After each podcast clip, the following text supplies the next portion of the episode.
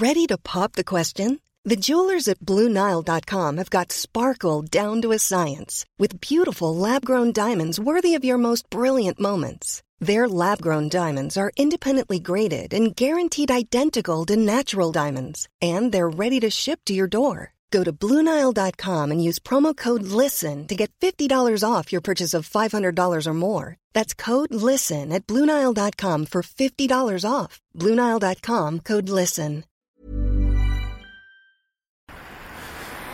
Eh bien bonjour à tous, c'est Bertrand pour un nouvel épisode de mon streetcast à roulette.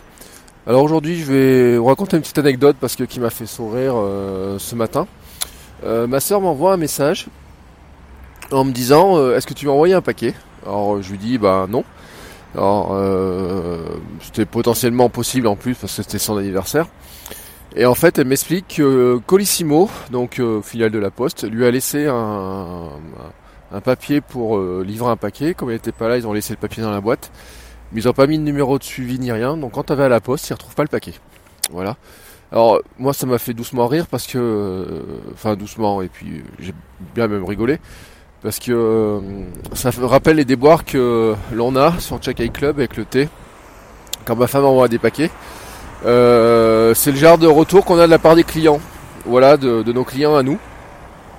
Euh, et donc ma sœur euh, me met un message, elle me dit mais euh, ils en ont, enfin à quoi servent les clients quoi, grosso modo.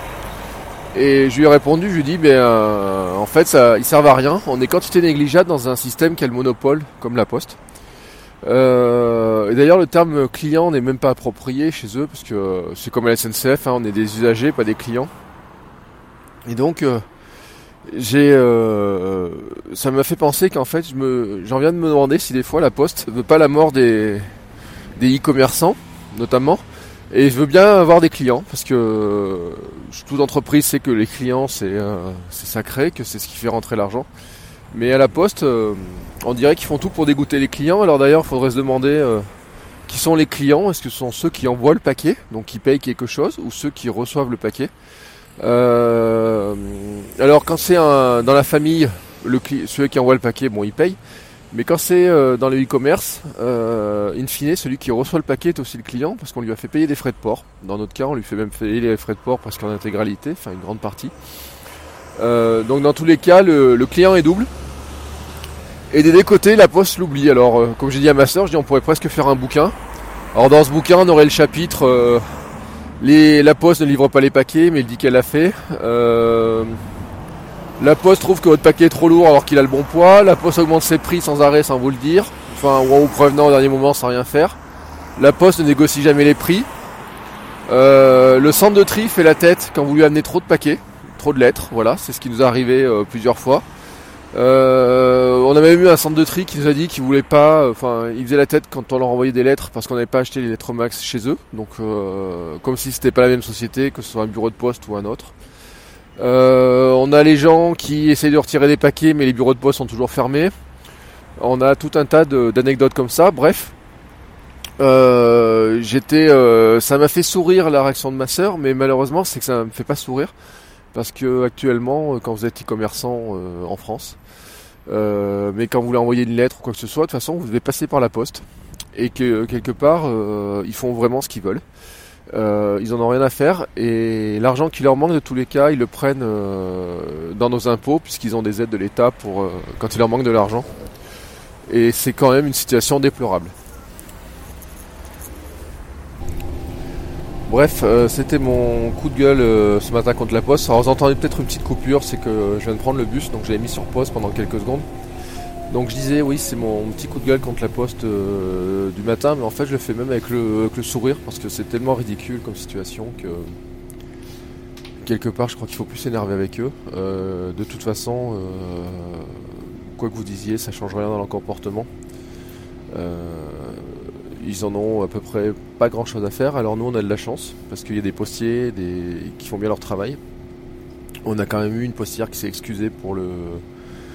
Parce qu'un jour on a une lettre qui avait été ouverte dès le centre euh, d'expédition. Donc elle s'est excusée, elle a dit qu'elle euh, était vraiment désolée. Et puis on a une postière super géniale, euh, loin de la maison, là où on amène une bonne partie des commandes qui fait vraiment quel sourire, qui est arrangeante, qui est sympathique, etc. Et donc voilà, il y a des gens qui font bien leur boulot, mais je crois que globalement, le vrai problème de la Poste, c'est son management global.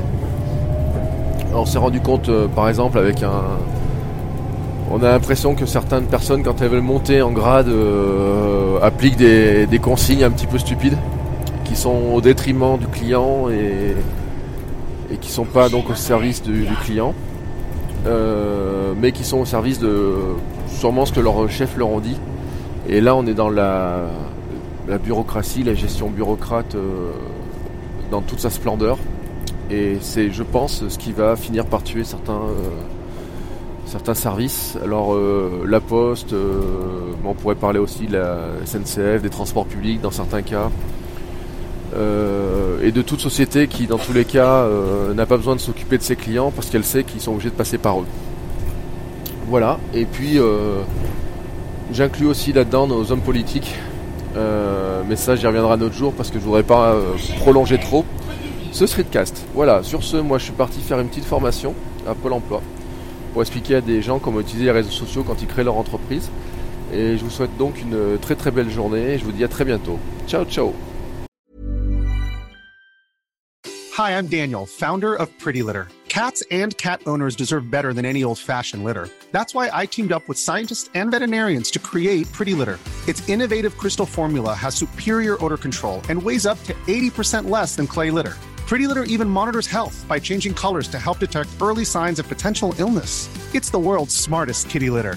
Go to prettylitter.com and use code ACAST for 20% off your first order and a free cat toy. Terms and conditions apply. See site for details.